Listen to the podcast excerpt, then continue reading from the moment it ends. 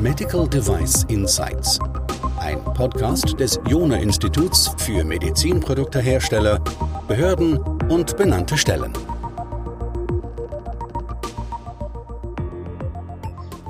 Letzte Woche durfte ich mit Jan Hertwig einen Vortrag, sogar die Keynote bei der MedConf zum Thema Computer-Based Modeling und Simulation bei Medizinprodukten halten. Einige konnten nicht teilnehmen und deswegen wollte ich heute mit dem Jan Hertwig nochmal die wichtigsten Punkte durchgehen und aufzeigen, wie Simulationen Hersteller helfen können, insbesondere Medizinprodukte Herstellern helfen können, ihre Produkte schneller zu entwickeln, einfacher und schneller zu verifizieren und validieren und durch die Zulassung zu bringen. Ja, und da habe ich den Jan Hertwig jetzt bei mir. Wollten Sie sich ganz kurz vorstellen, Herr Hertwig? Vielen Dank für die Einladung. Ähm, ja, ich bin Jan Hertwig von der CutFem Medical GmbH. Wir beschäftigen uns mit der CutFem Medical mit Simulationen der Medizin und Medizintechnik. Ähm, habe selber vom Hintergrund her Medizintechnik studiert und bin mehr in Richtung Kunststofftechnik und dann in Richtung Simulation zur CutFem Medical gekommen. Das heißt, die Simulation, das Computer-Based Modeling ist jetzt ein fixer Teil Ihrer Arbeit. Was versteht man denn genau darunter, unter diesem Computer-Based Modeling und Simulation? Unter Computer-Based Modeling und Simulation untersteht man klassischerweise meistens FEM oder CFD-Methoden, das heißt finite Elemente oder Computational Fluid Dynamics, das heißt ein Problem, ein physikalisches Problem, das unterteilt wird in kleine finite Elemente, die man wieder mit klassischen statisch-mechanischen Methoden berechnen kann. Und das ist eine Methode, die auf jeden Fall in der Industrie, Automotive und Nukleartechnologie, genauso Luft- und Raumfahrt eingesetzt wird und da eben etabliert ist, um physikalische Vorgänge darzustellen und zu analysieren und die besser zu verstehen und dann Festigkeit, Schwingungsverhalten oder ein Crashverhalten zu darzustellen und zu analysieren. Jetzt sind wir natürlich hier nicht in der Nuklearmedizin, sondern bei den Medizinprodukten. Da haben wir jetzt andere Fragestellungen. Da geht es ja letztlich immer darum, dass wir nachweisen müssen, dass die Medizinprodukte sicher sind, dass sie die versprochene Leistung liefern, dass sie den klinischen Nutzen haben. Also da könnte man das beispielsweise einsetzen, um die Stabilität eines Produkts nachzuweisen, aber auch um herauszufinden, wie interagiert ein Mensch mit einem Medizinprodukt. Wir hatten bei der MedConf ein Beispiel gehabt. Wie reagiert beispielsweise ein Dialysepatient, wenn man ihm das, die Flüssigkeit ultrafiltriert? Oder ein weiteres Beispiel, das wir hatten, war ein 3D-Mammographie, wo man eben rausfinden wollte, wie leistungsfähig, wie gut sind diese Bilder. Und das Interessante dabei war, dass man diese Bilder komplett generiert hatte. Also musste dann sowohl die, die Mama, also die weibliche Brust simulieren, als auch das Gerät. Welche Vorteile verspricht man sich denn von dieser Computer-Based Modeling und Simulation? Und da können wir vielleicht auch erstmal noch in die anderen Domänen schauen und dann wieder zurückgehen Richtung Medizinprodukte, weil wir können vielleicht von den anderen Domänen auch was lernen. Genau, also Simulation wird klassisch ja auch in der Produktentwicklung eingesetzt, beziehungsweise auch in der Zulassung, auch in anderen Sparten wie Automotive oder, oder LKWs. Da werden Crash-Tests simulativ auch durchgeführt und gar nicht mehr im Realen.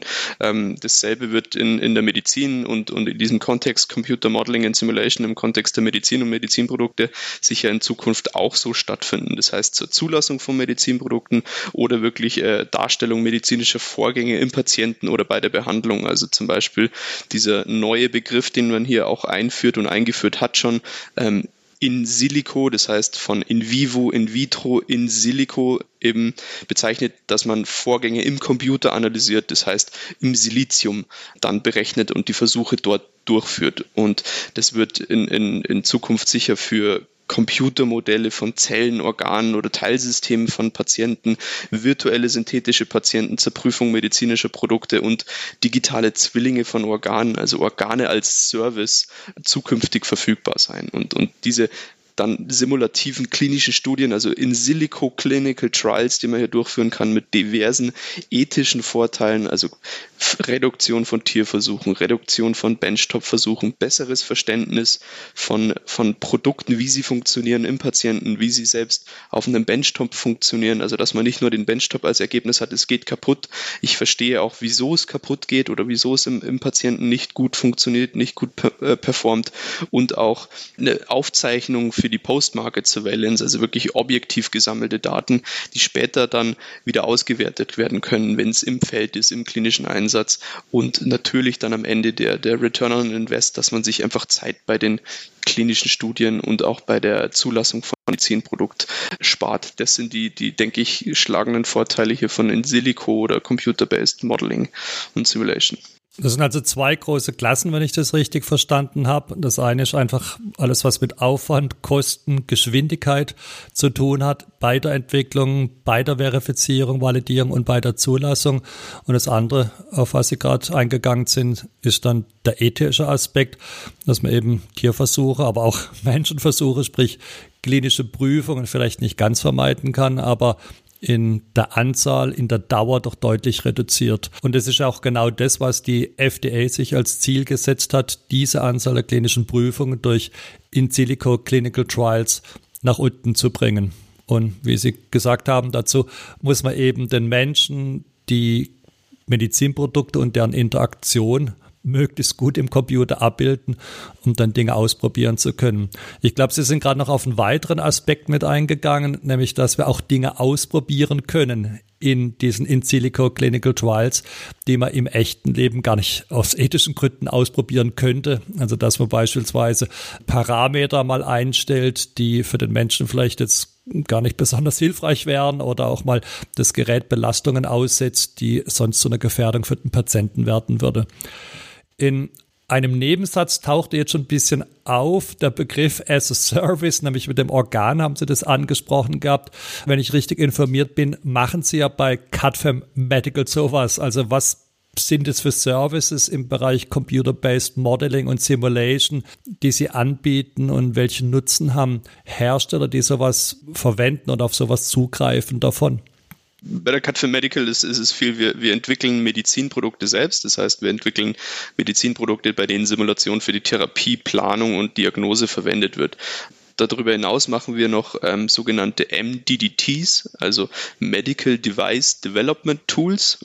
Das heißt, man stellt einen Service oder ein, ein Organ als Service sozusagen zur Verfügung oder ein Teil eines, eines digitalen Zwillings eines Patienten, um Medizinprodukte daran zu prüfen und zu testen das sind die Themen, sagen wir, die sehr äh, weit auch in die Zukunft gehen, aber jetzt schon auch mit angewendet werden.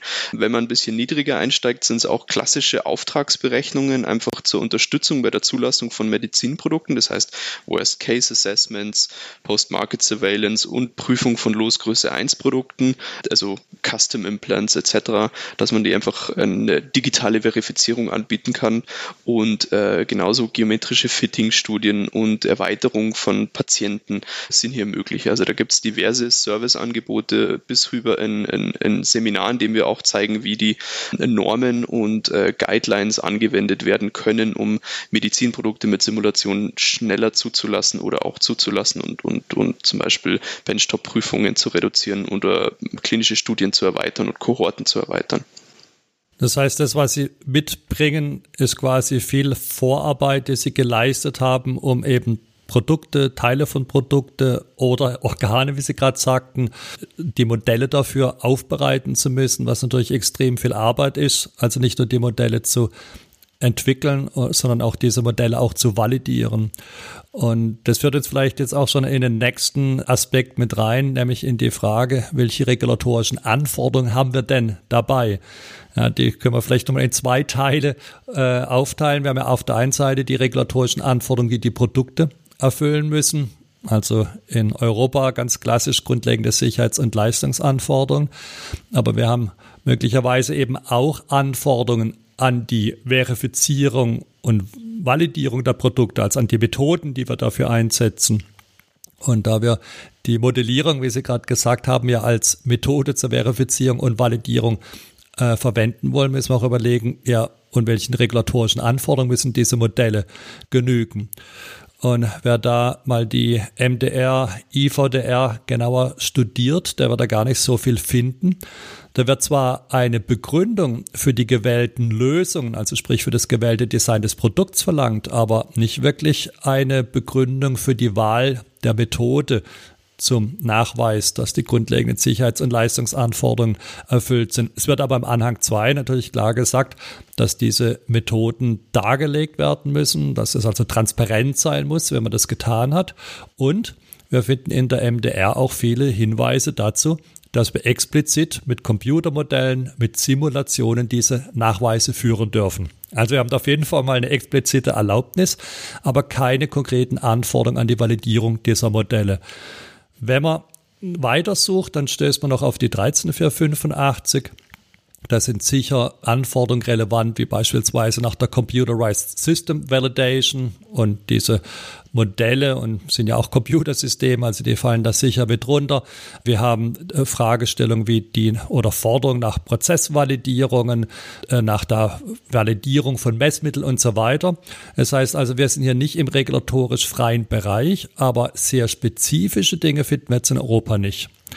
In USA, wenn wir jetzt mal die Seite des Atlantiks wechseln, da finden wir ein bisschen mehr. Da hat die FDA, ja, die auch aktiv dieses Thema Computer-Based Modeling und Simulation vorantreibt, einige auch wissenschaftliche Artikel verfasst, sagt aber eben auch explizit, dass sie dieses Modellierung aus der Ecke des Scientific Tools Richtung Regulatory Tool entwickeln will und hat beispielsweise ein Guidance-Dokument veröffentlicht, das beschreibt, wie sie erwarten würde, dass so Computermodelle auch dokumentiert sein muss oder die Validierung mit Hilfe von Computermodellen.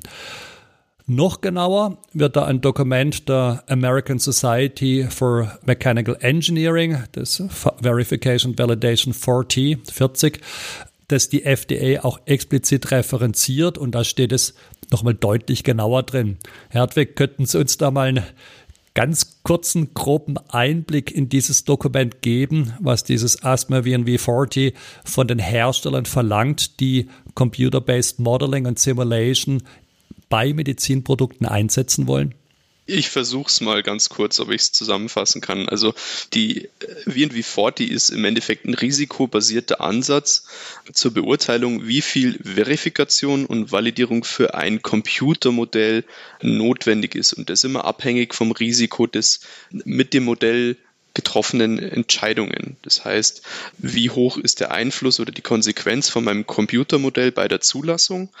Wie viel Verifikation und Validierung muss dann eben entsprechend dieses Risikos und dieses Einflusses durchgeführt werden. Und die Autoren haben das sehr gut zusammengefasst in einem sehr schönen Plan, finde ich, also die und in einem sehr schönen Dokument, um nachzuweisen, dass auch, dass das Modell zuverlässig ist und dass das Modell eine zuverlässige Aussage trifft. Und ohne Verifikation und Validierung ist auch in der Medizin und auch, in der, auch bei der Simulation nicht möglich. Also man muss immer verifizieren und validieren und auch eben diese Modelle, die Entscheidungen, die man damit trifft. Und die ASME WNV4, die beschreibt eben genau, wie viel Verifikation und Validierung für ein gewisses Computermodell notwendig ist.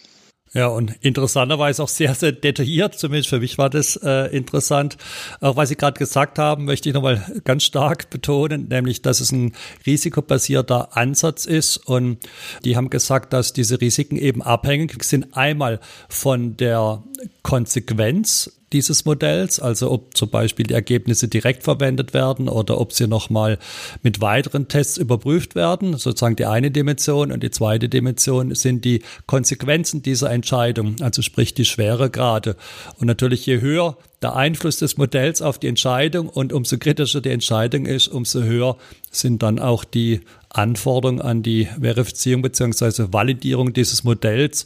Und da fand ich dann schon interessant, wie genau die das durchdeklinieren. Also wirklich von beispielsweise der Nachweis des Modells, der Komparatoren, der Vermessung der Komparatoren, mit denen man es vergleicht. Also ein Beispiel von Komparator wäre das Sie mir gezeigt haben. Wenn wir einen Knochen zum Beispiel simulieren, wäre der Komparator wahrscheinlich der Knochen eines, einer Leiche, mit dem man vielleicht Belastungstests durchführt. Die fordern, dass wir ganz klassische Softwarequalitätssicherung natürlich betreiben, dass wir so Diskretisierungsfehler uns genauer anschauen. Also für diejenigen, die in diesem Bereich unterwegs sind, ist es, glaube ich, eine extrem genaue Vorgabe. Und ja, da wünscht man sich, dass wir in Europa ähnliche Bemühungen und ähnliche Erfolge unserer Behörden und benannten Stellen dabei haben, eben solche regulatorischen Anforderungen auch weiterzutreiben. Was meint Sie, Herr Hertwig, was sind die wichtigsten Voraussetzungen, die ein Hersteller erfüllen muss, damit er von diesen Vorteilen der Computer-Based Modeling und Simulation äh, profitieren kann? Ich denke, die wichtigsten Voraussetzungen sind qualifiziertes Personal. Das heißt, ähm, Experten, Simulationsexperten, die sich auch in dem Kontext Medizin und Medizintechnik wohlfühlen und auskennen, also auch risikobasierte Ansätze mitleben können, ähm, sich mit der Technologie Simulation gut auseinandersetzen, auch ein gutes Basis- und Grundverständnis dafür haben. Also das sind schon Simulationen auf höchstem Niveau mit natürlich auch Risiko und Folgen. Das heißt, für die Zulassung, für die Sicherheit von Medizinprodukten, somit gehört eine, eine Ausbildung, eine sehr gute Ausbildung dazu und auch ein Anlegen Lernen auf den Methoden, also wie in V40 und der Guidances etc., dass man da wirklich aussagekräftige Modelle mit, mit guten Verifizierungsmodellen und guten Entscheidungen rausbekommt. Das ist, denke ich, eine wichtige Voraussetzung und genauso ähm, die Software-Tools, dass man die auch in seinem nach 13.485.216 auch die Computersystemvalidierung entsprechend durchführt und dann kann man die auch wirklich immer schön einsetzen. Und sicherlich ist da ein Invest am Anfang notwendig, der aber auch einen, einen, einen schönen Return on Invest hat, indem man seine Medizinprodukte schnell auf den Markt bringt oder wirklich auch bei der Zulassung Zeit und Geld spart und somit einen riesen Pain von Medizinprodukteherstellern auch wegnimmt. Wie, wie lange haben Sie gebraucht, um sich in dieses Thema einarbeiten zu können, damit Sie eben auf dieser Flughöhe arbeiten können, die es dann erlaubt, wirklich auch mehr zielführend in Bezug auf die Entwicklung, auf die Zulassung agieren zu können? Also ich denke, in der Cut for Medical sind wir an dem Thema schon seit 2015 sehr aktiv dran, also relativ lange. Auch ich habe mich hauptamtlich damit oder viele und meine Kollegen damit beschäftigt, auch mit den ganzen Regularien. Die ganzen Regularien sind gerade entstanden, also die VNV40 ist auch von 2018. Das heißt, die sind noch in Progress alles. Das heißt, es ist noch ein bisschen fluide. Die USA ist da schon sehr weit, aber diese Einarbeitung dieser neuen Normen auch geht dann einigermaßen schnell. Also wenn man sich das Wissen einmal erarbeitet hat, wie zum Beispiel die Cut for Medical und das weitergibt, dann ist das auch relativ schnell anwendbares Wissen für einen Simulationsexperten, also jemanden, der sich damit mit den Themen wirklich auskennt. Und dann ist es eigentlich gut anwendbar, schnell anwendbar und recht klar und gut formuliert, wie Sie schon gesagt haben. Auch die, die WNW40 gibt dann einen sehr guten Guidance, wie diese WNW vorbereitet werden muss von dem Modell. Und dann fügt sich das auch alles sehr, sehr gut in den ganzen Entwicklungsprozess von Medizinprodukten mit ein. Angenommen, eine Firma hat jetzt investiert in das eigene Personal oder nutzt jemand beispielsweise wie Sie. Gibt es da noch weitere Hindernisse, die Sie sehen, die die Hersteller davon abhalten, von diesen ja doch sehr faszinierenden Möglichkeiten Gebrauch zu machen, um ihre Produkte schneller und sicherer in den Markt zu bringen? Ja, also ich denke, ein großes Hindernis ist die regulatorische Unklarheit in Europa im Moment und dass es dafür keine wirklichen äh, Guidances gibt oder irgendwelche anwendbaren Normen oder irgendwie Richtlinien. Und auch das Problem ist dabei, die ganzen Notified Bodies, ähm, es ist einfach anders organisiert wie in, in den USA. Die, die FDA war da sehr, sehr voranschreitend, hat das Potenzial von In Silico erkannt und früh reagiert. In Europa wurde durch die MDR jetzt erstmal noch gar nicht reagiert. Deswegen gibt es auch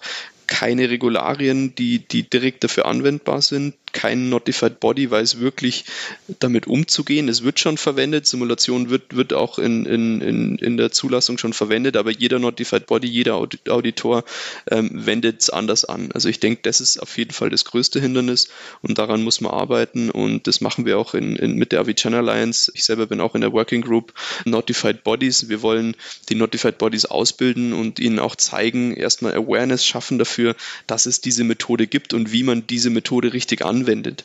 Und dafür müssen Guidances geschafft werden. Und das muss, muss über alle Notified Bodies hinweg, wenn möglich, oder äh, verteilt werden, dass auch nicht ein Notified Body sich quasi in den USP schafft und in Silico-Testung anbieten kann. Es muss für alle verfügbar sein und jeder muss dieses Wissen auch wirklich anwenden können, einfach anwenden können.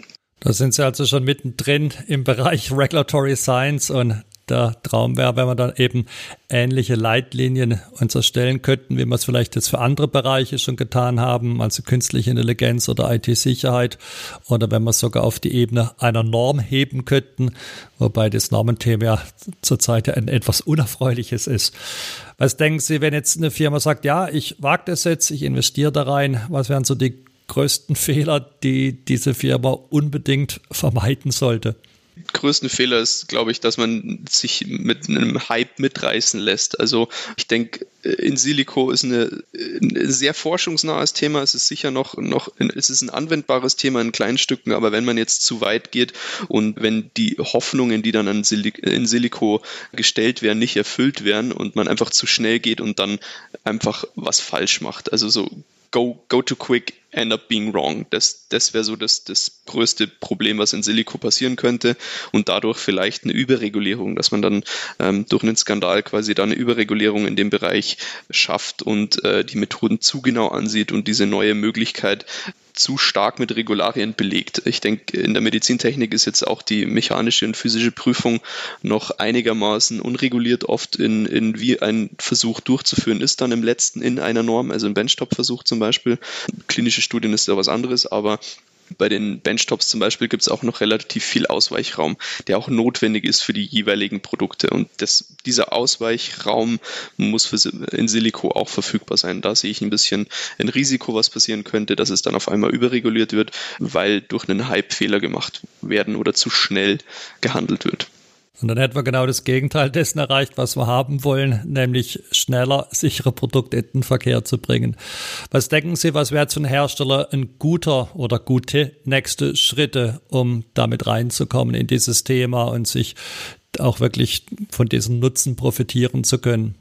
Also gute nächste Schritte für einen Hersteller wären auf jeden Fall ähm, versuchen, sich in das Thema einzuarbeiten, wirklich sich die Normen, die Guidances erstmal vorzunehmen und zu sagen, okay, was ist denn der gerade Schritt in der FDA? Wie kann ich das auch in meinen Produkten einsetzen?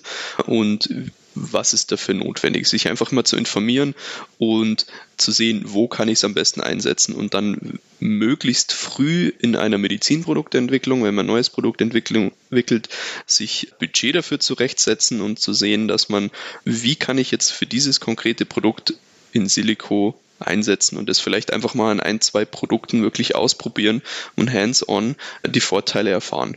Es ist sicher was, was aufgebaut werden muss, geht nicht sofort, muss man erstmal investieren, aber ich denke, das ist der wichtigste Schritt, einfach mal zu probieren, zu wagen und das mit den jetzt schon bestehenden Guidances und, und, und Normen versuchen umzusetzen. Ja, beginnt also auch hier die längste Reise mit dem ersten Schritt und vielen kleinen ersten Schritten. Ich denke, der Vorschlag ist wirklich da genau der passende mit einem ganz konkreten Produkt und einer ganz konkreten Fragestellung bezüglich dieses Produkts mal sich auf genau diesen Weg zu machen.